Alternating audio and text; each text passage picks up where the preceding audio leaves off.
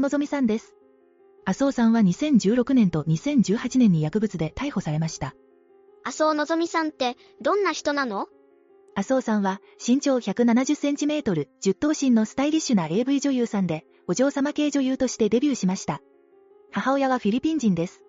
十頭身。お人形さんみたいだね。麻生さんはどんな事件を起こしたの？2016年6月20日に麻薬及び向精神薬取締法違反容疑で逮捕され、同年7月25日に1年6ヶ月の懲役と3年間の執行猶予の判決を受けました。ええそんなことがあったの？はい、その後、2016年9月14日にツイッターで謝罪動画を公開しました。そして、週刊実話のインタビューで、なぜ麻薬に手を出したのかを語り、ファンと AV 業界全体への謝罪もしました。それと同時に、自分の過ちを再び犯さないことを誓い、女優としての再起を望むことを明らかにしました。一度は反省したのに、